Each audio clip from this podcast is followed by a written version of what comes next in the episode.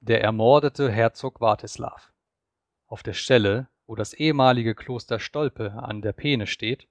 ist vor vielen Jahren die Geschichtsschreiber streiten, ob es im Jahre 1135 oder 1136 gewesen sei,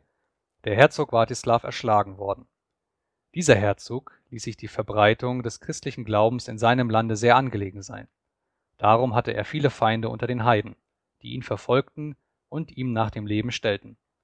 Zuletzt hatten sie einen Mörder gedungen, der den Herzog überfiel, als er einstmals nach einer Jagd am Wege eingeschlafen war, und ihn meuchlings im Schlafe erdolchte.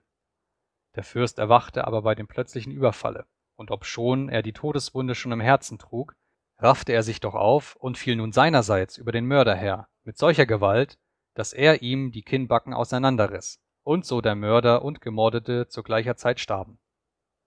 An der Stätte, wo dieses sich zutrug, ließ Ratibor, des Herzogs jüngerer Bruder und Nachfolger, im Jahre 1150 oder 1153 das Kloster Stolpe erbauen, in welches er Zisterzienser oder wie andere wollen Benediktinermönche rief